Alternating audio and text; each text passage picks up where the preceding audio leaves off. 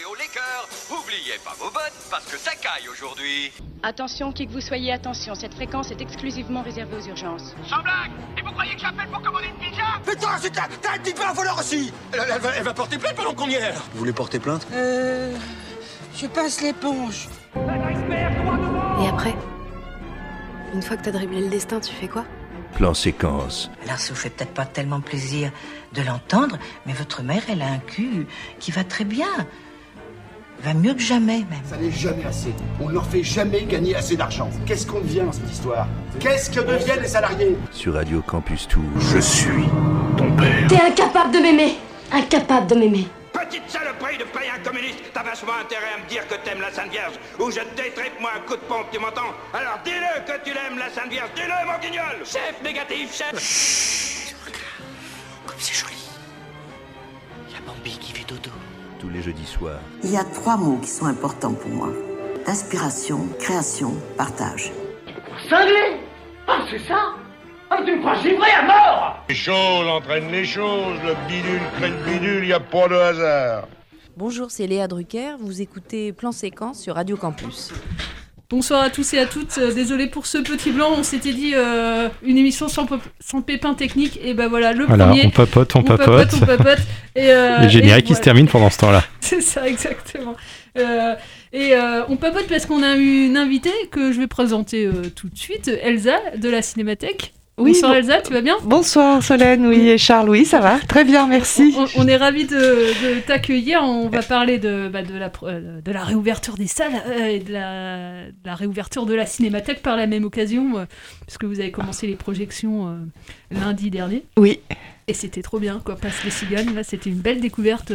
Ah, merci. De découvrir, vraiment, ouais. Pour, pour l'époque, c'était assez novateur euh, quand j'ai repensé au film après. et je me dis, il y a des plans. euh, euh, L'histoire n'est pas révolutionnaire, mais euh, les, Ouais. les plans du film sont assez ouais, révolutionnaires pour l'époque. T'as vu ça ouais, c'est magnifique. L'intérêt, c'est. Oui, ah oui, oui, oui. hein. Et les plans et même certaines. Certains travelling et tout, enfin c'est pas des travelling, il suit comme ça, on sait pas, on sait pas trop comment il fait. Ouais, c'est Mirael Kalatozov, c'était vraiment formellement, c'est incroyable. Ouais. Et une très belle photo, t'as raison Et, aussi. euh, là, sur grand, là, euh, on voit euh, Ouais. voilà, le, le grand écran qui Mm. nous avait tant manqué. Euh, Charles est retourné dans les salles obscures aussi cet après-midi Oui. pour voir un chef-d'œuvre, m'a-t-il dit.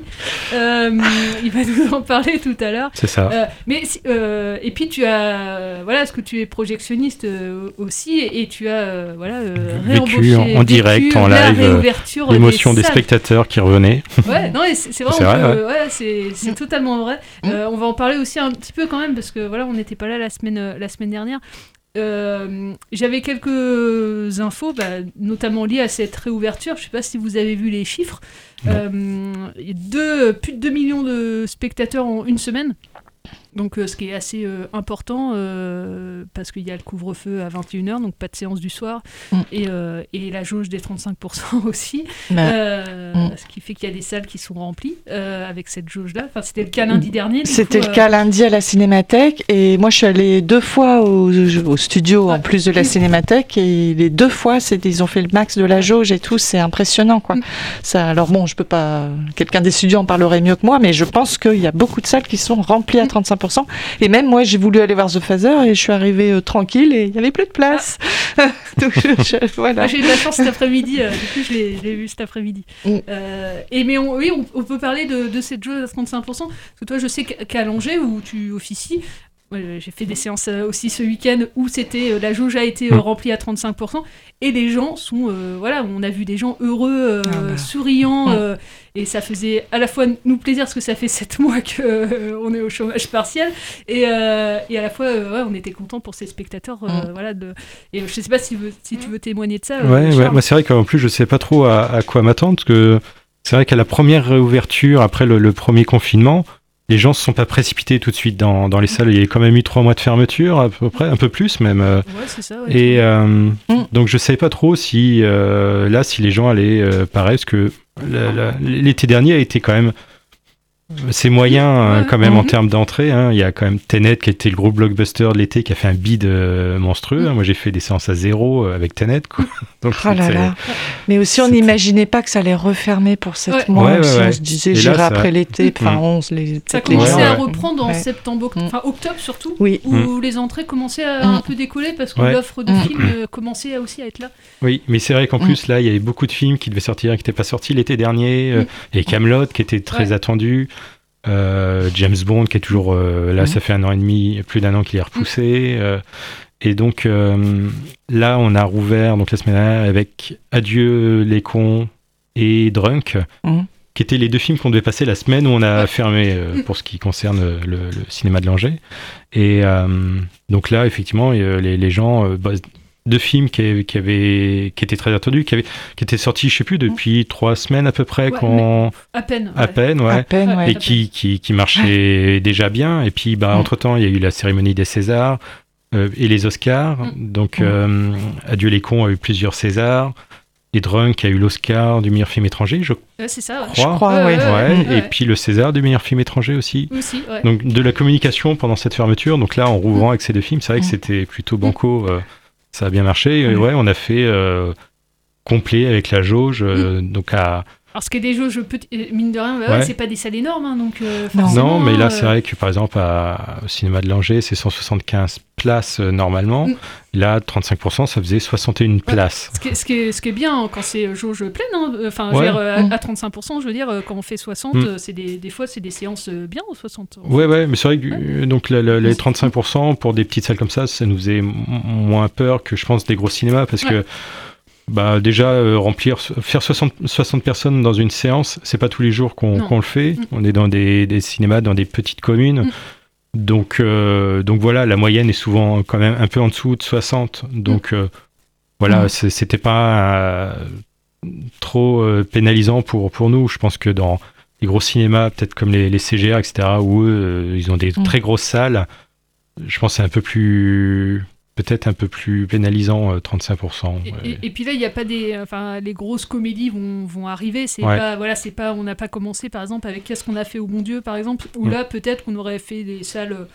bah, Ouais. peut-être à plus de 60 euh, pour le coup, euh, mais là, et, mais ça monte néanmoins 60 sur Adieu les cons ou Drunk, qu'il y a une appétence effectivement pour le cinéma, euh, puisque en temps normal, peut-être que, en tout cas Drunk en VO euh, dans le milieu rural, il va faut dire ce qui est, c'est pas non plus des- la VO, c'est pas ce qui marche le mieux, Mm. et il y a quand même une Mhm. appétence pour ça en ce moment. Donc, euh, ouais. Bah, le MK2, le grand MK2, là, au bord de la Seine à Paris, ils ont fait une séance à 6h du matin, il y avait la queue, quoi. Ouais, les gens, ils sont retournés à 6h. Enfin, moi, j'adore le cinéma, mais à 6h du matin, euh, À prendre un aussi, métro, euh, ouais, c'est fou, quoi. ouais, c'est c'est dingue. ouais. C'était l'histoire, ouais, c'est fou. Et pas mal de Mm. jeunes aussi, donc on va voir aussi si ça se poursuit, Oui. euh, cette appétence du cinéma pour, Mm. euh, pour les, des jeunes. Et tu parlais de James Bond, euh, je sais pas si vous avez eu l'info qui est tombée au- aujourd'hui. Ah, euh, euh, la MGM, du coup, euh, Metro Goldwyn Mayer, euh, vient Ouais. d'être achetée euh, par Amazon Prime. ah ouais Ouais.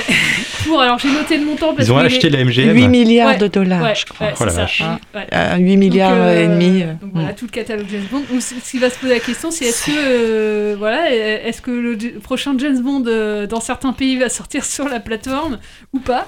Euh, Ça va être de. ouais, Sachant qu'il y a des films Amazon qui sortent au cinéma. Ouais. Par exemple, le dernier Woody Allen, euh, Mm. les, les- certains des derniers Woody Allen sont produits par Amazon. Et euh, c'est vrai que ça m'a surpris de Ah voir. ouais euh, ouais. Woody Allen, c'est le gars qui a fait Annie Hall, Manhattan et tout ça. Maintenant, il vend ses films à Amazon. Ouais. Et, euh, Aïe, aïe, aïe. et, Je et suis la- le dernier qui était sorti en salle, le film commence par le logo Amazon, qui est pas très beau en plus. Enfin, c'est une sorte de, de faux aventure de cinéma qui écrit Amazon au-dessus. Et euh, c'est un peu kitsch. Et là, j'étais, ah ouais, quand même. J'avais pas encore euh, vu le logo Amazon au cinéma. Donc oui, non, Ouais, Woody il a- Allen, il a signé chez Amazon. hein, donc. Après, il y a bien Scorsese qui est allé chez Netflix. euh, Ouais, ouais. Oui. Il y en a d'autres aussi. Mm. Mais il y a, il y a- y a une, tu vois, je dirais qu'il y a une différence où euh, Amazon, il, il achète vraiment des catalogues, etc. Il, Ouais. il- il produit, mais euh, Netflix s'impose vraiment plus comme un, un, un nouveau studio, un Mm. nouveau producteur qui, euh, qui permet aussi de produire des films qu'on produirait plus au cinéma, enfin que les États-Unis veulent plus faire. Par exemple, Mm. le dernier Scorsese, il aurait jamais été fait pour le cinéma. Ou Mm. David Fincher, il en parle beaucoup en disant que il est très content d'avoir signé à Netflix, même s'il aimerait que ses films sortent euh, plutôt sur le grand écran. Mais qu'on, euh, dans le système hollywoodien, on veut plus des films comme fait Fincher euh, pour le cinéma. Il, il en parle très bien. Il y a toute une interview de, de lui qui, qui parle de tout ça et qui dit bah ouais, j'ai aucun scrupule à aller chez Netflix parce qu'il il me donne une liberté immense et euh, il me demande pas ce que ce que je vais faire. Je pense pas qu'Amazon soit tout à fait dans le même état d'esprit. Euh, Non. Je pense qu'eux, ils sont là, euh, ils essaient de prendre une part du marché, d'un d'un marché là qui, qui grandit, qui est les plateformes, etc. Mais quand on va sur Amazon Prime, euh, la qualité du, du, du service est, est très loin derrière euh, Netflix hein, quand même. Mm. On, on a vraiment l'impression parfois qu'ils ont trouvé un, un vieux carton au fond avec des vieilles VHS. On va, tiens, regarde, vas-y, on va numériser tout ça, on balance tout. Et t'as beaucoup de films où t'as que la VF. Euh, Ah oui. La qualité est, sou- est souvent beaucoup moins bonne au niveau de la, de la vidéo. Ou parfois il y, a des- il y a des films, tu vois, je sais plus l'autre jour, il y avait euh, le- le- la, la langue anglaise, euh, mais qu'avec des sous-titres danois euh, pour euh, malentendants. Enfin, c'était c'est un peu, un peu, c'est un peu plus brouillon quand même. Ah oui, alors ça va peut-être pas si bien fonctionner que ça. Enfin, je sais pas. Bah, ça marche parce que vu que le- l'abonnement Amazon comprend plein d'autres choses, c'est la Mm. livraison Ah, express et tout, Ah donc oui, en je fait, connais pas euh, bien, j'avoue. Ouais. Mais, c'est c'est un peu. mais c'est sur le long terme. Moi, je, enfin, après, on est qu'au- à mon avis qu'au début, parce qu'en Oui. plus, la loi de la chrono, enfin, en tout cas en France, euh, la chronologie des médias là, est, est encore en, en discussion. Il va y avoir encore des. Euh, La loi, je crois que c'est fin, fin juin, de- en juillet, enfin, ça va être euh, très bientôt. Il y, a, il y a le président de Canal, euh, Maxime Saada, là, qui, Mm. est- qui a, qui a fait une interview là-dessus. Mais euh, moi, ce qui m'interroge, j'ai entendu une émission de radio euh, il n'y a pas très longtemps, c'est euh, la pérennité en fait des œuvres qu'on peut découvrir sur Netflix ou Amazon. On avait déjà eu cette discussion-là, mais il y avait un journaliste, euh, c'était un On aura tout vu là sur, euh, sur Inter, Mhm. euh, qui disait euh, au cinéma, euh, on peut citer les derniers films qu'on a vus au cinéma sans, sans forcément de soucis, ou des films qu'on a envie de voir. Sur Netflix et Amazon, euh, la, la- la visibilité de ces œuvres-là, euh, je sais pas, c'est, enfin, après je suis pas sur ces plateformes-là, mais euh, quels sont les derniers films que tu as aimés, euh, je sais pas, il y a deux mois euh, sur, euh, sur Netflix ou Amazon Prime, quoi. C'est Mhm. peut-être plus compliqué sur le long terme. Je sais pas dans l'histoire, tu vois, du cinéma ou, ou de la VOD, si ces œuvres-là euh, auront vraiment un impact euh, dans l'histoire euh, des œuvres audiovisuelles. Euh, on, en- on en est Je sais qu'au pas, dé- ouais. on en est qu'au début, de Ouais, toute ouais, façon, ouais. on n'a pas forcément de recul là-dessus, mais c'est une question, c'est enfin, une réflexion en fait que j'avais euh, là-dessus. Hmm. Je sais pas. Affaire à suivre. Affaire à, affaire à suivre. Euh, on va parler de la, de la cinémathèque, euh, de la réouverture de, de la cinémathèque. euh, avec Pas toi, racheté euh, par Amazon non, encore. Ouais. j'espère pas, non, ça risque pas. Mais je pense qu'on les intéresse pas de toute façon. Et, euh, bah, euh, déjà, euh, quand vous, euh, vous étiez. euh, comment que vous avez appris euh, la réouverture euh, des, des, des salles euh, Tu te rappelles euh, comment tu l'as su Oui, très bien. Oui, je m'en souviens très bien. En fait, il y avait un peu des rumeurs parce qu'en fait, le gouvernement avait dit certains lieux culturels rouvriront à partir du 19. Mais quel lieu Et donc, il y avait des discussions entre Agnès et moi. Agnès pensait... Là, Agnès était plus euh, pessimiste que moi, euh, alors qu'avant, euh, c'était le contraire. Elle dit non, ça va être que les musées, les billets, tout ça. J'ai dit on sait jamais. Et je m'en souviens très bien. J'étais au bureau, puis je me suis dit tiens, je vais aller voir Le Monde. Euh, voilà, des fois, j'avoue, je fais des petites pauses, je déconnecte et je vais voir le monde.fr. Je Bon, pense ça à... va, hein. Et hop, ça venait Agnès, de tu sortir. nous entends Ça venait de... Travaille pas toujours, Elsa. Et ça venait de sortir et on a vu euh, dans le dans l'article donc la, phase du 19 mai, il y avait les cinémas dedans.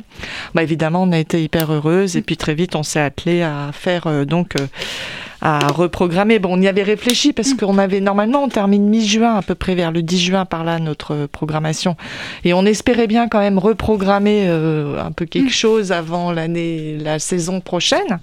Mais là du coup euh, bah là du coup on a reprogrammé jusqu'au 12 juillet donc on a presque deux mois de programmation parce que dès que les, stu- les donc les- la plupart de nos séances enfin les, nos séances sont liées au studio, les studios ont rouvert le 19 et le mercredi 19 et nous on a repris tout de suite le lundi 24.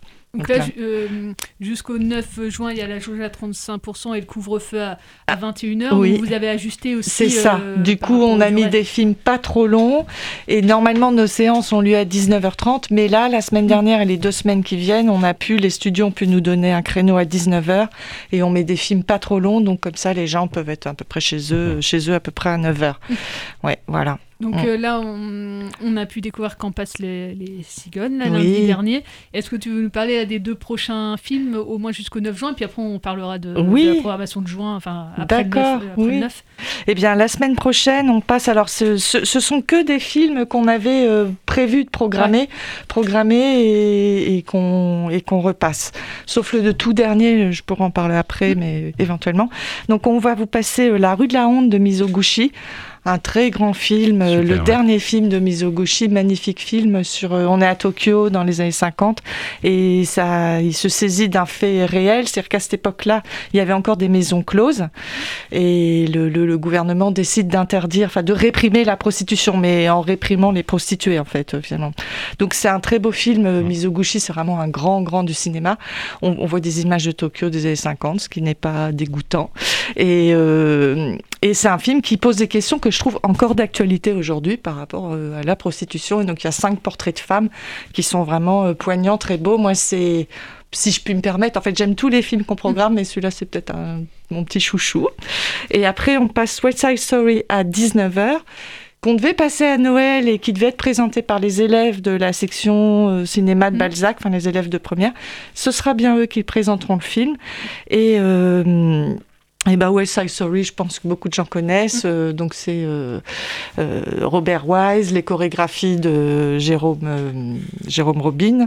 Oui, c'est ça, Jérôme. Ouais, j'avais un doute. Et la, la, la musique de Bernstein.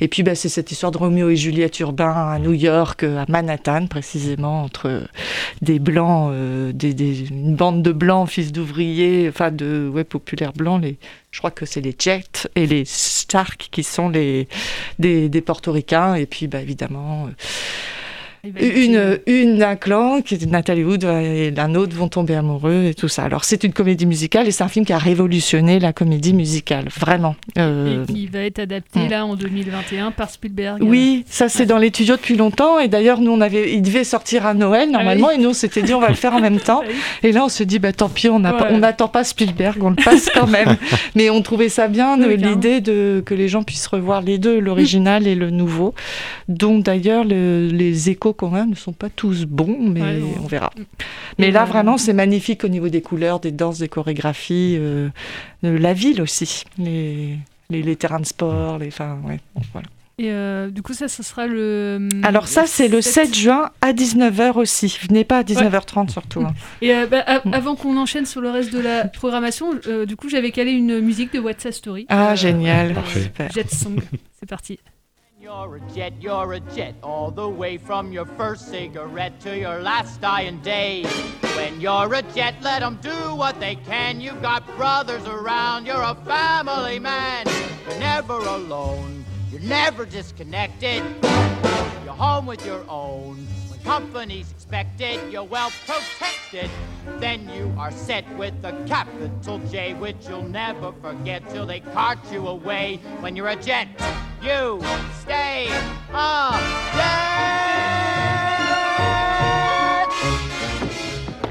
Now I know Tony like I know me, and I guarantee you can count him in. In, out, let's get cracking. Where you gonna find Bernardo? It ain't safe to go to be our territory. He's at the dance tonight at the gym. Yeah, but the gym's neutral territory. Hey, Rab, I'm gonna make nice with him. I'm only gonna challenge him. Great, Daddy-O. So listen, everybody dress up sweet and sharp. Me, Tony, me at the dance at the 10. And walk tall. We always walk tall. We're jets. The greatest. When you're a jet, you're a top cat in town. You're a gold medal kid with a heavyweight crown. When you're a jet, you're the swingin'est thing. Little boy, you're a man. Little man, you're a king. The jets are in gear. Our cylinders are clicking. The shots are steer clear. Cause every Puerto Rican's a lousy chick.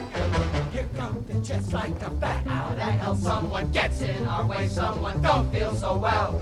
Here come the jets, little world's left the sky. Better go underground, better run, better hide. We're drawing the line, so keep your noses hidden. We're hanging a sign, says visitors forbidden, and we ain't kidding.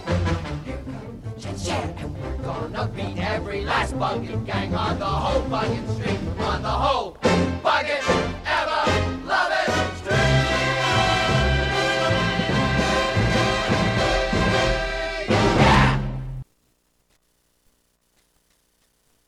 soirs sur Radio Campus Tour. Plan séquence, une émission sans coupe, une émission d'un seul mouvement, d'un seul tenant, une émission d'un seul souffle. Plan séquence, une émission qui glisse, une émission qui chemine lentement, d'abord dans les oreilles, puis dans les cœurs et les âmes. Sur Radio Francus. C'était. Pardon. Merde, merde. J'ai merdé.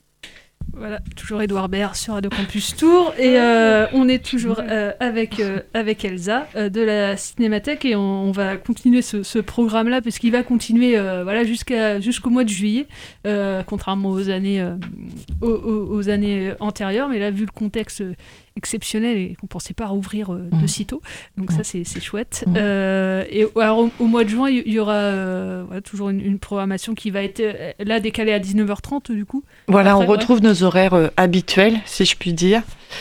Et une jauge à 65%, donc Ah, ce sera pas mal parce que c'est vrai que lundi on a refusé des gens, mais si on avait une jauge à 65%, ça, ça n'aurait pas été le cas. Euh, et alors en fait le festival cinéma asiatique a lieu au studio d'habitude je crois en avril, Euh, du coup n'a pas eu lieu et est décalé fin juin. Et du coup on, se, on passe deux films euh, dans ce cadre-là en partenariat avec eux.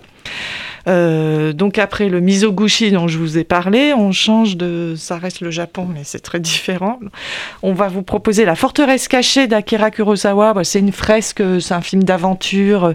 Ça se passe au Moyen Âge. C'est une histoire de samouraï avec deux clans rivaux et une princesse. euh, mais on parlait de Disney, c'est pas une princesse de Disney. hein. Elle est géniale. non. Elle est d'une modernité. Ouais. Elle est en short. Elle fait du cheval. euh, C'est c'est vraiment super. Et puis avec Toshiro Mifune qui était son acteur fétiche et tout ça. C'est Calamity Ça- avant l'heure en fait. c'est ça, c'est Calamity avant l'heure. Et c'est une sorte de western euh, japonais. hein. Il y a un côté euh, comme ça. Ah, j'ai C'est vu, vraiment un film d'aventure.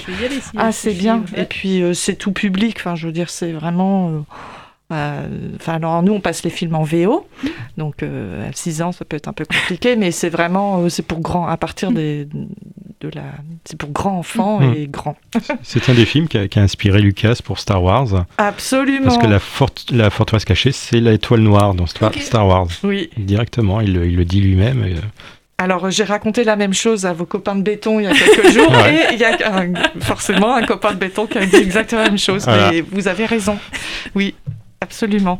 Ensuite, on change de registre, on reste euh, en Asie, on reste au Japon, mais c'est totalement différent parce que là, c'est un Ozu qu'on vous présente, Crépuscule à Tokyo. Euh, alors là, c'est donc on est de nouveau à Tokyo, mais on n'est pas comme dans le Mizoguchi, dans une maison close, mais il y a là. Euh, c'est pas les mêmes réalisateurs, mais on retrouve là euh, un- enfin, une grande élégance enfin, dans les rapports entre les gens, tout ça. Là, on est euh, dans une famille, au zoo de toute façon, hein, c'est Ouais, beaucoup, beaucoup d'histoires de famille. C'est des histoires de famille, toujours. Euh, c'est un beau film euh, avec une. euh, mais je veux pas que ça vous repousse quand je dis ça, un peu mélancolique. C'est du Ozu et très élégant. C'est l'histoire d'un père qui est avec euh, ses deux filles qui sont des jeunes adultes, des jeunes femmes, et toutes les deux sont dans une situation délicate. Je vais pas trop vous dire euh, quoi, euh, quoi, et euh, ont du mal. Les gens sont très pudiques. Euh, peut-être voilà. Et c'est les rapports entre ces trois personnages ce père qui s'inquiète pour ses filles qui veut pas trop le montrer et en même temps les filles on sait pas trop ce qui se passe. Et la mère n'est pas là mais on ne sait pas non plus ce qui se passe. On sait pas euh, et donc je vais pas vous dire. Donc c'est euh, vraiment une belle chronique. Et puis Ozu c'est vraiment c'est une grande élégance formelle là aussi. Voilà ouais. C'est mon réalisateur japonais préféré. Ozu, Ah bah oui. euh, je, trouve ça extraordinaire. ouais. c'est vraiment magnifique enfin je Là, veux dire ouais. c'est euh, Il y a une approche des choses qui, Oui. Mm. euh, qui est vraiment très touchante euh, dans son, de, de son esthétique et euh, dans sa mise en scène, etc. Et vraiment, euh, Ah mais absolument, moi quand on voit Ozu, on a envie après de mettre un kimono, Ah ouais, de ouais. tout enlever chez soi, C'est ça, de, de- de manger en tailleur par terre. euh, avec, euh, non mais c'est vrai, c'est c'est vraiment euh, très beau et c'est et c'est euh, ouais comme tu dis touchant et je trouve pas d'autre mot que il y a une grande élégance mais sans que du tout, au contraire, de c'est pas du tout cucu, gnangnan. Ah ouais, non, non. Il y a beaucoup Euh, de c'est très ouais. fort et ouais c'est c'est vraiment beau. Alors très évidemment fin. Dans, oui. ouais, enfin, ça, c'est Mm. vraiment. On voit rarement ça ailleurs, Oui. même aujourd'hui. euh, cette finesse dans dans les rapports entre les personnages, Oui. euh, même quand c'est compliqué. En fait, je sais pas, il y a quelque chose qui euh, qui rend ces films vraiment, vraiment, vraiment très beaux. Ouais. Ah bah oui, oui, oui. Et puis formellement, ouais, voilà, ces maisons. euh, Mm. Il, il filme un Japon encore un peu traditionnel, là, en Mm, mm. 50. j'ai- C'est encore des maisons avec des cloisons coulissantes et tout ça. euh, C'est beau.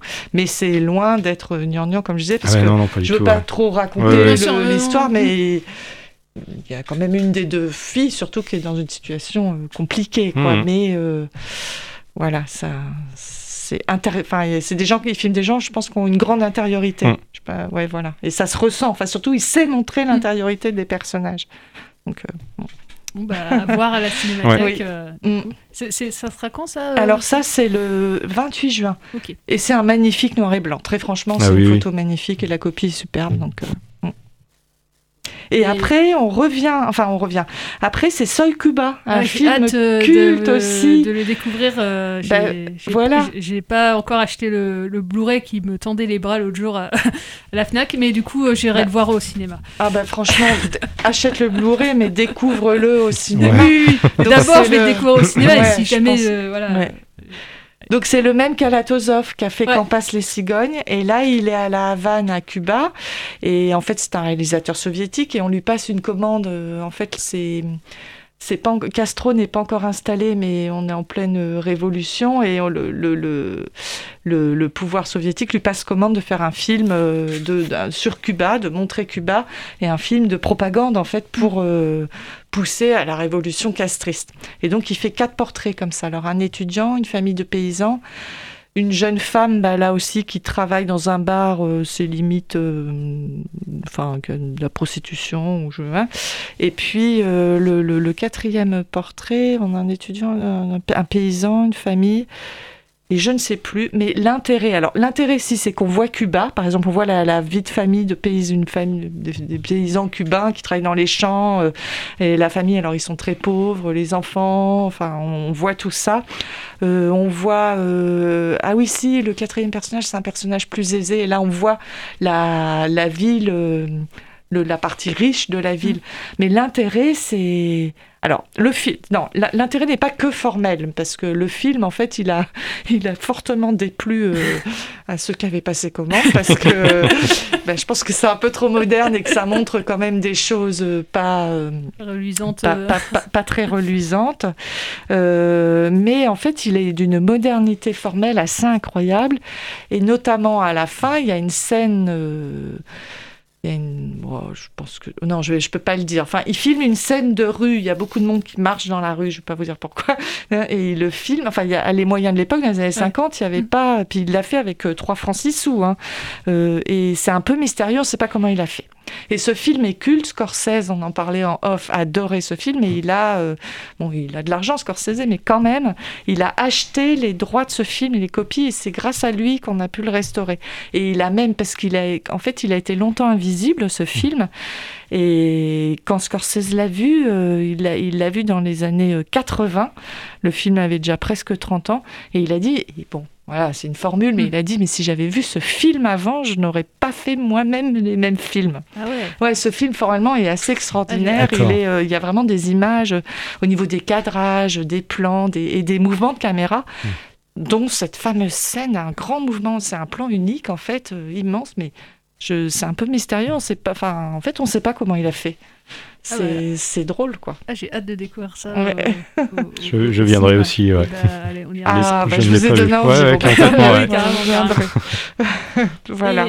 Et, et- et ensuite, j'ai vu, euh, tu nous as parlé du festival de cinéma asiatique. Il y a un, un nouveau festival qui va Oui. voir le jour, le festival cinéma et gastronomie. Tu Oui. peux nous en dire euh, deux, deux mots euh? Bah un petit peu. Alors euh, je suis pas. euh, Enfin en gros, je, je- c'est un festival qui est surtout porté par la mairie et les studios, un partenariat mairie studio.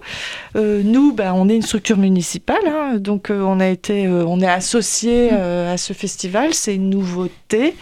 Euh, je crois que c'est un projet qui déjà, il en avait déjà été un peu question il y a quelque temps, mais c'est un projet là qui est ressorti. Bon, ça peut, enfin, ça a du sens vu que Tours est une ville de cinéma et de gastronomie.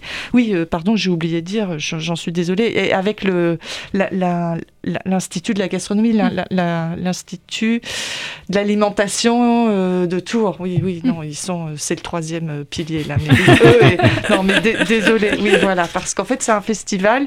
Si j'ai bien tout compris, il y aura aura du cinéma, mais pas que seulement du cinéma, aussi des événements euh, vraiment manger. liés à la gastronomie. Manger Ah, et peut-être boire. Ah, enfin, voilà. avec- modération, je suis obligée de le dire. Bien Euh, sûr. voilà, Ah oui, oui, évidemment. bien sûr. Oui, oui, oui. Non, le but, c'est pas d'être bourracha. voilà. Mais euh, non, voilà, c'est un peu ces trois piliers-là. Et nous, bah, Cinémathèque, structure municipale, Mm. on, est à- on propose une, une, une projection le 12 juillet parce que de mémoire, j'avoue que j'ai plus les dates en tête vraiment du festival, mais c'est. Ça doit être genre du de 8 juillet, au ouais. 13, quelque chose comme ça. Enfin bon, voilà. Euh, et on va proposer euh, Le Festin de Babette. Euh, vous le connaissez pas C'est un film danois euh, des années 80. Moi, J'ai fait un petit texte dessus aujourd'hui en plus. enfin, c'est un film qui n'est pas tout jeune, mais qui est pas. Ça doit être 88 ou 89, je ne sais plus bien, de Gabriel 88, Axel. merci. Né en 88. Non, mais- oui, mais bon, voilà, oui. Non, mais non, mais je rigole, je rigole. Et euh, bah, je suis née bien avant, moi. Et, euh, 87. donc, 87, merci. Mais il a eu l'Oscar en 88. Oui. Oui, c'est un beau euh, film avec des belles images. Et en fait, c'est l'histoire d'une. Ça se passe sous la commune à Paris. Et il y a une femme qui va, qui va devoir fuir la commune, qui, parce qu'il y a de la répression, euh, fuir la répression des communards. Mais c'est pas du tout un film sur la commune. Elle part euh, en au Danemark. Et là, elle tombe dans une communauté un peu coupée du monde et très austère, où les gens se parlent pas trop. Et ils vivent tous dans le souvenir d'un pasteur qui est décédé, qui lui unissait les gens et ça. Bref, et elle décide par un repas de euh, relier un peu tout- toutes ces personnes du village. Et c'est euh, donc euh, la, la- la préparation du repas, et puis le repas en lui-même, et tout ce qui se passe pendant cette préparation de repas et le repas en lui-même. C'est Stéphane Audran qui fait le rôle de Babette. Et très franchement, alors si tu vas, que t'as pas trop mangé, que t'as pas, voilà, tu ressors, t'as vraiment envie de manger. C'est un beau film et c'est, euh, c'est comment dire, c'est, c'est intéressant de toute façon les scènes de table au cinéma, mais ce film est quand même euh, plastiquement très beau parce qu'en plus on est au Danemark et tout, très belle reconstitution, des très belles scènes de cuisine parce que c'est voilà, c'est grandiose quoi, c'est pas une omelette. hein. Mm. Et puis euh, c'est assez intéressant sur ce que ça raconte, comment le bah, en fait, la... elle délie les langues, en fait, le, par Grâce le à- goût, euh, par le, le- Ouais, voilà, c'est c'est un beau film, on est contente de, de le passer. Alors, sur euh, le Wikipédia du, du film, il y a tous les plats et toutes les boissons qu'il y a dans le film. Si Ah oui les gens veulent se refaire le, le menu du film, et alors je, je pense qu'il est vrai, hein, du coup, hein, c'est Ouais. tous les plats. Il y a la soupe de tortue géante. euh, Voilà, il faut trouver Voilà. les ingrédients. Ouais, il après, faut ouais. une grande cuisine. voilà, c'est ça. Et Il y, a- il y a des boissons aussi à côté. euh, voilà. Il y a même des, il y a même des gens ouais, qui ont mis des photos des, euh, des plats. Ah, euh, voilà. Il y en a qui ont réussi à trouver de la tortue. C'est ça, c'est ça. Bah, allez À sur Carrefour, le là, euh, de rayon tortue. euh, ouais, c'est ça. Peut-être en surgelé. euh. Alors, je sais pas s'il y aura, ouais, c'est ça, des, des sirops de tortue lors du festival. Peut-être que la, Je crois que ça se fait pas trop de Ouais, tuer les tortues sûr. maintenant. que Ouais. l'Institut de la gastronomie fera les plats, euh, fera les plats du film après la séance. euh. Ah, alors il y a des tourtes et des gâteaux et tout Ah. ça, ça, ça me paraît euh, Ouais. faisable. Bah, nickel. Bon, on viendra manger. On viendra. Euh, a à manger, on vient alors. ah, a à manger, on vient immédiatement. Euh, Il faut voir, avoir vu le film pour pouvoir ouais, on est manger. ou... ou pas, Ah, euh. Euh, non, mais. euh, enfin, Je pense non, que c'est une euh, question ça, qui intéresse beaucoup de gens. Oui, les auditeurs veulent savoir. Oui. Quoique ça fait très longtemps qu'on n'a pas fait un pot et tout ça. Là, hein. en ce moment, c'est un peu C'est un peu délicat. ouais. terrible. C'est un Ouais. peu, ouais, Ouais. on- Je sais pas de où est-ce qu'il y aura en fait. hein. Mm. Mais euh, C'est dans un mois. De toute façon, on- il y aura sûrement de la documentation sur ce festival-là euh, bientôt, eh ben, j'imagine. oui, oui, euh, oui, donc, bien euh, sûr. Oui, oui, oui. La, la com est un peu dans les, Mm. les dans les tuyaux là. Ça, ça- Oui, oui, bien sûr, il y aura de la documentation. Ouais, nickel. Et euh, du coup, là, ça s'arrête début juillet. Et euh, Oui. après, euh, du coup, tu, tu nous parlais, euh, peut-être, vous allez commencer plus tôt pas Oui, euh, ouais d'habitude, on reprend euh, vers le 20 septembre. En Mm. général, on fait notre euh, présentation de saison à la mi-septembre on reprend vers le 20 septembre. Et là, on reprend le 30 août. Donc, euh, on va reprendre, euh, voilà, comme vous, euh, à, à Cinéoff, on va plus travailler cet été que d'habitude. enfin, ou différemment, parce Ouais. qu'en fait, il y a une partie de la programmation, pas tout, hein, pas complètement tout, mais qu'on va qu'on reporte. Mm. Mais il y aura Ah oui. aussi pas Mm. mal de films, euh, des films. euh, pas programmé. Hein, ne- notre 2021-22 Mm. va pas être une copie de, Ouais, bien sûr. de- voilà, mais euh, mais il y a une partie des films qu'on qu'on va repasser. Et, et- Euh, et du coup, pendant ce, ce laps de temps où où il n'y a pas eu d'activité je veux dire, dans les salles euh, obscures, euh, est-ce qu'il y a des films que tu as, Agnès, toi, vous avez découvert et qui vont être, du coup, vous avez envie de proposer l'année prochaine? Ah si oui, t'as- oui. S'il y a un film, par exemple, si, si- je ne sais pas si tu veux nous le citer, ou, ou si tu as découvert du coup des, Oui. des films pendant cette deuxième phase euh, de, de pause forcée. Ouais, euh, ben oui, il y en a plusieurs. euh, euh, je suis dedans tout le temps, mais là, euh, voilà. Euh, bah, par exemple, il y a Seul sur les Indomptés, que on ne connaissait pas, qui est ressorti, et il est, il est ressorti, et on l'a, on l'a vu, et on s'est dit qu'il fallait absolument qu'on le programme. Euh, Il y a plusieurs, euh, oui, oui, bien sûr, mais là, j'ai un petit blanc, mais tu reviendras nous en parler, quoi. cette sais, dès que j'aurai franchi euh, la porte, je vais dire ah, c'est ça que j'aurais dû dire. Mais euh, Est-ce que vous Euh, allez faire du coup des. Il y a le festival de La Rochelle là qui aura lieu en juillet, Oui. le festival de Cannes. Vous, vous allez à ces festivals-là ou... alors nous à Cannes, on n'y va pas, mais euh, on va à La Rochelle, ouais. Et puis euh, bah, là, on va piocher des choses. euh, on- on- oui, voilà. Euh, bah, par exemple, mais là, on connaissait ces films-là, mais Ouais. c'était l'occasion. Ils font une rétrospective Rossellini, donc il y a des Rossellini qui ressortent magnifiques. euh, On va en passer. Il y a Piala aussi. Euh, Il y a Piala. Piala aussi qui est à l'honneur. Oui, oui, on va, on va y aller. On va aller voir. ouais. Eh ben, nickel. Je suis désolée là de. Non, mais c'est pas grave, c'est pas grave. Mais tu on a nous- découvert des nous choses, mais c'est qu'en fait, il y a aussi des choses. On a encore un peu des interrogations. euh, c'est pas, on n'a pas tout à fait fini notre programmation. C'est ça aussi la euh, chose. c'est bien, ça fait un Ouais. petit teasing euh, pour. Ouais. euh, il, faut laisser du Ah, suspense à tout ça. c'est ça. Je, je, je, je tease.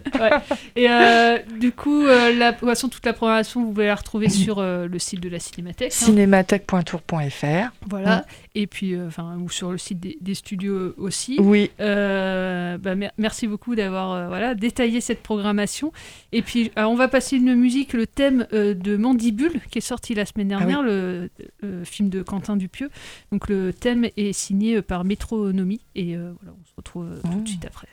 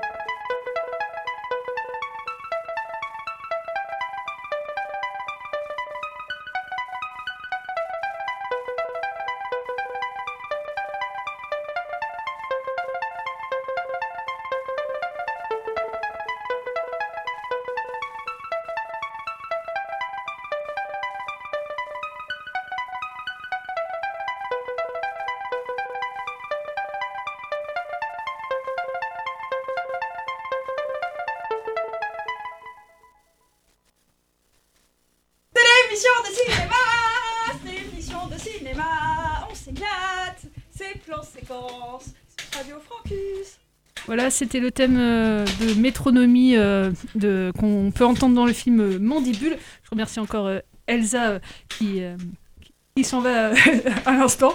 Merci encore. Et euh, voilà, on a parlé de la cinémathèque il y a, il y a quelques instants. Et euh, on va parler voilà, de, de Mandibule. Et puis ensuite, euh, Charles nous parlera de son coup de cœur du moment pour euh, Peninsula. C'est un peu ironique hein, dans, dans ma voix. Mais non, Mandibule, huitième film de Quentin Dupieux que vous connaissez peut-être, sûrement, puisque vous avez peut-être vu Au Poste ou Le Dain ses derniers films. Il a fait aussi euh, Réalité, euh, Steak, euh, Wound Cop. Enfin, voilà, il a quand même un, beau, euh, un beau CV, euh, Quentin, Quentin Dupieux. Il fait aussi de la musique. Euh, donc, euh, comment je pourrais vous décrire un peu Mandibule? Euh, On a deux gars, euh, vraiment deux paumés, qui s'appellent Jean Gab et Manu, euh, deux, potes. Manu, il, va se retrouver dans un nouveau plan. Il a toujours des plans. On a toujours un pote comme ça qui, a inquiète, je suis sur un plan là. Donc, il a un plan pour récupérer un tout petit peu d'argent. hein. C'est vraiment, euh, vraiment trois fois. Enfin, pas une grosse somme d'argent. hein. Je crois qu'on est euh, de mémoire, on est à 500 euros, donc c'est pas non plus euh, voilà des, des sommes énormes. Et puis il va embarquer son pote euh, Jean Gab dans ce périple dans... et euh, voilà il vole c'est le début du film hein, je vous spoil à peine mais euh, il vole juste une voiture et dans cette voiture dans le coffre il y a une mouche géante voilà, c'est le début du film et, et, dans- et du coup ils vont ils décident comme ça ils- de dompter cette mouche et de l'apprivoiser. Ils disent à cette mouche peut-être qu'elle peut nous rendre encore plus riches. Euh, voilà, c'est dans leur tête c'est ça. Donc pendant tout le film, ils essayent, ils tentent d'apprivoiser euh, la mouche. Vont-ils réussir? Je ne vous dirai évidemment pas euh, la réponse. Et, dans ce périple, évidemment, ils vont découvrir, c'est un genre de road movie, ils vont découvrir, enfin voilà, ils rencontrent d'autres personnages dans, leur, dans leur voyage. Et c'est bah, à la fois un road movie, mais surtout un film aussi sur l'amitié de ces deux gars, voilà, qui sont... ils réfléchissent pas forcément à ce qu'ils font, mais ils y croient vraiment. hein. Euh, C'est ça qui est touchant dans leur jeu. C'est vraiment, euh, ils, y croient vraiment. Et euh, donc, il aime bien d'ailleurs Dupieux euh, faire tourner des, duos. Donc là, j'ai dit juste les noms des personnages, mais ils sont incarnés par Grégoire Ludig et David Marseille, qui sont le duo du, du Palmacho pour ceux qui, connaissent sur, voilà, internet. Si vous connaissez pas, vous tapez Palmacho. Et donc ces deux personnages assez gentils. Enfin voilà, on a envie d'être leur euh, leur pote, mais ils sont quand même un peu un peu idiots. euh, voilà, ils ont pas euh, ils ont pas inventé effectivement grand chose, mais mais néanmoins ils sont pas ils sont pas méchants quoi. hein. Et ils, sont, ils sont dans leur monde. et comme le Palmacho. Voilà, ils ont, ils, ont créé quand même plusieurs personnages dans le Palmacho, Grégoire Ludig et David Marseille. Et voilà, on capte, Dupieux capte ces délires-là aussi dans son film. Il n'y a pas forcément une. Voilà, faut pas débrancher votre cerveau pendant 1h20, hein, c'est pas. Voilà, euh, essayez pas de trouver un sens forcément au film. Je, pense qu'il n'y en a pas forcément. Euh, et ben, c'est tant mieux comme ça, hein, il en faut des, films aussi comme ça.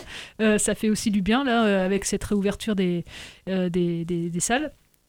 Et en plus de ce duo, quand même mention spéciale à Adèle Exarchopoulos, euh, son personnage euh, n'arrête pas de crier dans le film. hein, voilà, c'est son personnage qui est comme ça. Donc euh, elle a eu un accident et qui fait que voilà, elle ne, elle ne parle qu'en criant. Donc euh, au début ça peut être agaçant et puis euh, au final tu t'y fais et je trouve ça assez drôle en fait d'avoir fait ça. Et, euh, et voilà, que dire euh, d'autre? Bah si que cette mouche, alors, alors, elle est loin de la mouche de Cronenberg, hein, on n'est pas dans un film d'horreur, on est quand même dans quelque chose de fantastique néanmoins, mais, et, mais de réaliste, on y croit aussi à cette, à cette mouche. Et elle a été faite, alors, j'ai noté, euh, j'ai lu ça, euh, grâce à des moulages et euh, une sculpture du coup qui est devenue euh, ensuite une marionnette. Et euh, euh, donc le marionnettiste du film c'est David Schaffman. Et c'est lui qui a fait les effets euh, sur le. Il y a eu des effets de plateau et après des effets numériques, mais euh, il y a eu quand même pas mal de choses qui ont été faites en, en plateau. C'est pas, c'est pas du fond vert quoi. Et euh, donc la musique, on l'a entendu, hein, elle est assez, euh, assez légère, je trouve, et, euh, et puis intemporelle. Euh, J'aime bien cette musique un peu sifflée là. je trouve que ça, ça fonctionne bien. Bon, bref, hein, si vous voulez vous, vous détendre là et découvrir un film, un- une comédie, il y en a pas forcément beaucoup en ce moment. Et surtout, pas, si- surtout si vous aimez le palmacho, hein, si vous êtes. Si, euh, on va dire, euh, vous n'aimez pas euh, de prime abord le palmacho, peut-être effectivement que ce, film-là, vous allez. vous n'allez pas l'adorer, donc peut-être passez votre chemin.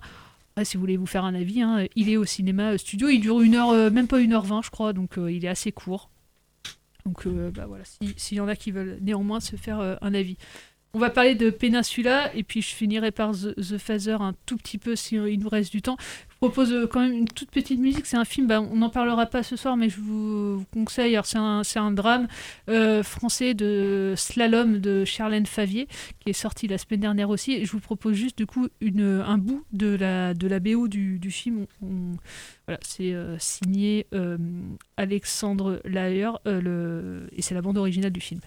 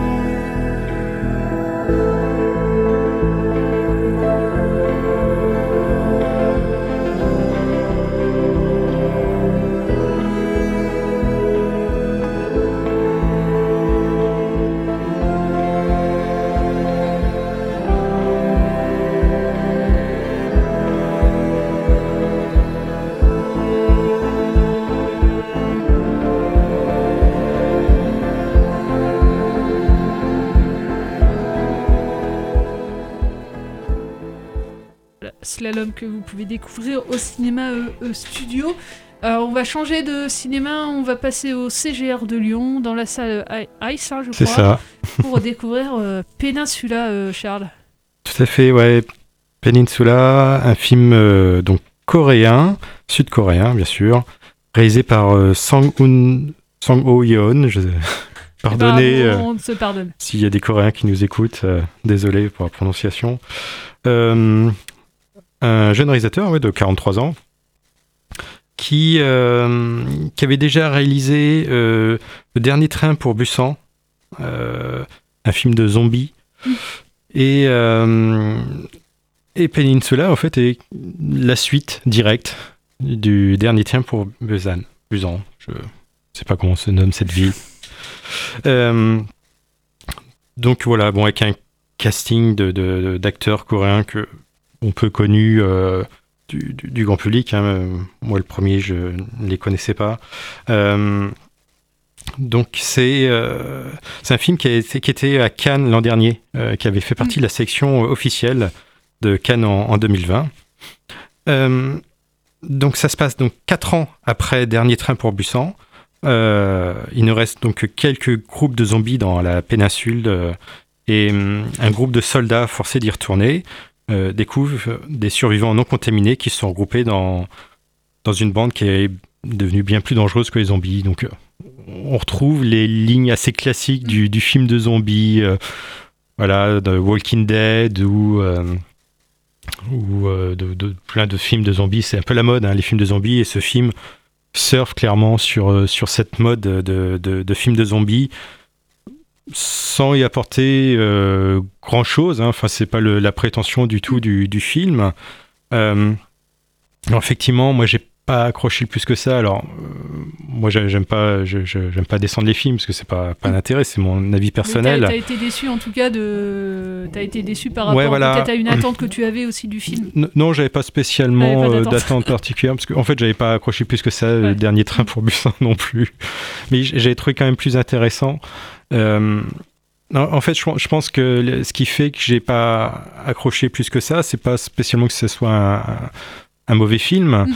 c'est que c'est un film d'action euh, vraiment type asiatique. Euh, c'est-à-dire que c'est pas vraiment le genre de film qui est fait pour un public occidental. C'est le genre de film qui est construit vraiment pour le public asiatique qui sont très très friands de, de, films d'action. Euh, et, Et il y a, des règles un peu dans les films d'action là-bas. Il y a, des grandes scènes émotions qui, je trouve un peu, lourdes parfois. Des grosses scènes d'action qui, sont très très longues. Il y a des scènes d'action-émotion, ils arrivent à mélanger les deux, où il y a de l'action et en même temps ils essayent de tirer les larmes en butant des zombies, enfin, et puis euh, parce qu'il y a des sacrifices et tout, blablabla. Et donc, ouais, moi je, je, je j'accroche pas trop à ce style de film. J'adore les films de zombies, le style de film d'action euh, asiatique, j'accroche euh, pas trop, mais c'est vrai que euh, on peut remarquer ce, ce, cette construction de films d'action. On le retrouve dans beaucoup de films américains aujourd'hui, parce que on, tout le monde ne le sait pas, mais beaucoup de films sont faits pour le marché asiatique, même des films américains, particulièrement les James Bond, qui qui cartonnent pas plus que ça en Europe ni même aux États-Unis mais qui font des cartons. Euh, les James Bond, ça cartonne euh, sur le, dans toute l'Asie. Donc il y a énormément de films d'action, euh, même des films de super-héros, etc. Voilà, qui sont distribués partout dans le monde, mais dans le fond, comme il y a énormément d'investisseurs financiers qui sont qui viennent d'Asie, il y a énormément d'argent qui vient d'Asie dans ces films d'action américains. Effectivement, ça a beaucoup changé la façon de faire des, des films. Et euh, s'il y a énormément de scènes d'action, par exemple dans James Bond beaucoup plus qu'à une époque, et que ces scènes d'action sont de plus en plus longues, c'est parce que les Asiatiques aiment ça. Les pays asiatiques aiment vraiment, sont très friands de ça, et ça cartonne là-bas. Ça fait beaucoup plus d'entrées. Les films rentabilisent plus sur le marché euh, asiatique qu'en Europe et même aux, aux États-Unis. Et euh, il se crée beaucoup de salles en Chine. Ouais, ouais, ouais. Et ça, c'est vraiment pas un truc que je que j'ai en tout cas j'ai pensé. Il y a beaucoup de discussions autour de ça. Euh, j'ai encore lu une interview il y a deux jours d'un des acteurs des Monty Python, j'ai oublié le, le, nom, le, le plus grand. Euh... Non, non l'autre. et qui parlait de ça, qui a, qui a, joué dans, un, dans des James Bond il y a quelques années et, euh, et qui regrettait, il, il le disait lui-même, il fait en fait euh, sur le tournage, on sentait qu'il y avait du pognon qui venait euh, d'investisseurs de, de, asiatiques et donc il fallait faire des scènes d'action à rallonge à rallonge parce que les producteurs le disaient eux-mêmes, il fait voilà, ça va marcher là-bas grâce à ça. il est un peu long, hein, le film. Enfin, il, est, il, dure quasiment deux heures, hein, euh, Péninsula. Oui, oui, oui, voilà. Donc, euh, je pense que voilà, pour un public qui aime les, les mm. films asiatiques, euh, films d'action coréens, etc., allez-y, vous n'allez pas vous ennuyer. Hein, et après, voilà, si on est moins friand de ce genre de film, ça peut moins marcher, quoi. Et bah, très bien, voilà. dans la salle H du coup au CGR et puis peut-être dans d'autres salles du coup euh, dans, dans l'agglomération. On va finir euh, alors tout autre film hein, là pour le coup euh, on repasse au studio mais enfin on repasse au studio pas que d'ailleurs parce que j'ai vu qu'il était il y a une sortie de ce film alors j'ai pas le nombre de copies mais en tout cas à Tours il est dans tous les cinémas donc voilà, vous pouvez, vous avez le choix d'aller le voir en VF, en VO au, cinéma studio, mais aussi ouais, à Ciné-Loire, au de Lyon et au CGR Centre. Euh, The Phaser de Florian Zeller qui a obtenu euh, deux Oscars. Euh, Florian Zeller, c'est un, c'est un Français, c'est son premier film. Donc pour un premier film, voilà, il a reçu l'Oscar de la meilleure adaptation, enfin scénario adapté. Et, euh, et c'est pas lui personnellement, mais Oscar du meilleur acteur pour Anthony Hopkins. Euh, donc euh, pas mal pour un, pour un premier euh, long métrage, même si voilà, dans, dans, le milieu culturel, Florian Zeller, c'est avant tout un, écrivain et, et, un auteur de théâtre à la base. Et d'ailleurs, ce film, le point de départ du film, c'est quand même l'adaptation de sa pièce de théâtre euh, le père euh, qu'il avait euh, créé en 2012 du coup à, Paris. Et, et, il a aussi écrit enfin en tout cas son film quand il a eu l'idée d'adapter son film il a pensé tout de suite à, quasiment à Anthony Hopkins. Donc il a eu de la chance que Anthony Hopkins bah, accepte. C'est vrai que quand on voit voilà, The Phaser, Florian Zeller, on, on, on, se dit comment il a eu enfin euh, l'aval de faire une, pour sa première réalisation un film euh, voilà, euh, aux États-Unis. quoi. On se dit il faut être quand même un peu couillu. et en fait, Anthony Hopkins bah, a adoré le, le, scénario et il a dit oui. Et le film s'est fait aussi comme ça grâce bah, au nom d'Anthony Hopkins. Hein, oui, ça, dès qu'il y a une star qui s'accroche à ton projet, ça y est, c'est bon. C est, c est ça bon. débloque tout le reste. Voilà. Hein. Donc pour les plus jeunes qui nous écoutent et qui connaissent pas Anthony Hopkins, Anthony Hopkins, c'est quand même le silence des, des anneaux, et, euh, Zano, des anneaux, anneaux. pardon, je vais y arriver. Euh, Elephant Man, Dracula, j'en passe. Euh, donc voilà, grande star aux États-Unis. Le Rite aussi, ouais. où il avait eu son premier oui, Oscar. Ouais. Et là, c'est son deuxième, effectivement. Et euh, alors, euh, The Phaser, ça met en scène du coup Anthony, euh, 84 ans, qui perd peu à peu la, mémoire. Et le point de vue du film est vraiment celui d'Anthony. Et je trouve que c'est là que ça fait la richesse vraiment du, du film et que le scénario est assez, assez malin. Ça nous fait perdre un peu nos repères, le scénario, et je trouve vraiment assez, bah, assez bien joué pour, pour ça. On est un peu désorienté, comme peut l'être le personnage. et voilà, on est perdu. On a beaucoup d'empathie pour euh, tous les personnages du, du, film, à la fois Anthony, mais aussi euh, bah, toute la famille qu'on peut voir, enfin surtout la, la fille euh, d'An- d'Anthony. Voilà, on va dire les, les Dantes. J'ai vraiment aimé ouais, cette façon de mettre, mettre en scène qui, qui embrase du coup ce, ce point de vue du, du personnage. Ça aurait pu être casse-gueule d'avoir un film vraiment assez ouais, vraiment euh, larmoyant, d'avoir un truc euh, très, euh, très sociétal sur la fin de vie. euh, je m'attendais à rien en voyant le film, je savais juste que c'était un personnage qui, euh, qui perdait peu à peu la mémoire, mais je j'avais rien lu de spécial. Euh, sur le sur le film.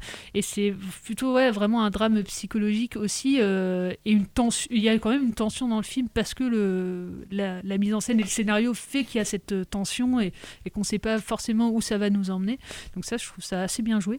On voit vraiment les euh, l'obsession de, cette, de cet homme et, et je trouve ouais, vraiment le film assez, assez cohérent. Et puis ouais Anthony Hopkins j'ai pas vu tous les films hein, qui étaient en compétition aux Oscars, donc bon, je vais pas faire euh, non plus euh, le meilleur. Non, mais là, dans ce rôle-là, en tout cas, il est ouais, attachant, espiègle, émouvant, et puis détestable à, à d'autres moments, puisque voilà, il, est, euh, il est, c'est une personne vulnérable en fait. Euh, Donc c'est une personne qui peut dire A à un moment donné, et puis euh, et puis euh, il sait plus dans quel monde il est, donc euh, il va dire B après. euh, donc euh, il est et on voit l'impuissance de la de la famille quoi face à face à cette situation là. Donc donc, voilà, je vais pas vous en dire plus, mais juste vous dire si, bah, que c'est assez touchant et puis que ça parle d'une bah, d'une certaine façon de, de la mémoire et de comment ça peut nous échapper tout ça à un moment donné de notre vie. Et puis ça rend hommage néanmoins aux aidants, à ceux qui restent. Donc seul bémol, voilà, j'ai dit hors antenne tout à l'heure, mais voilà, c'est un huis clos, ça se passe dans un appartement quasiment tout le temps. Donc euh, voilà, on, on étouffe un peu comme le personnage et bon, en ce moment, je sais pas si c'est forcément le, le meilleur film à voir. Néanmoins, c'est un, moi j'ai trouvé que c'était un, bon- un, un film intéressant. Donc euh, voilà, si vous voulez faire Il y a même pas une scène euh, sur une terrasse à un moment dans le film, non? Non, Ah, enfin, il y, a- il y a un petit, un petit extérieur à un moment donné, mais c'est pas, voilà, c'est pas l'entièreté du film. Il dure un peu plus d'une heure et demie, il est assez, assez court. hein. Euh, voilà, ça joue dans tous les cinémas, donc, euh, enfin de tours. Donc euh, vous avez euh, VO, VF, vous pouvez vous faire votre, la VO en tout cas est, est chouette. Et ben voilà, il est 20 h On va, on va se dire soit la semaine prochaine, soit dans deux semaines. On, verra à quelle cadence. qui, euh, je sais Bon, pas. ouais, ouais, on Je va sais voir ça. On va voir ça. Euh, puis si vous voulez nous rejoindre, vous êtes les bienvenus. Euh, vous pouvez nous envoyer un, un petit mail à planséquence.com. Euh, tout de suite, Reggae Stories. Et puis, euh, bah, allez au cinéma, c'est rouvert, ça y est. Ouais. Euh, ciao. Ciao, ciao.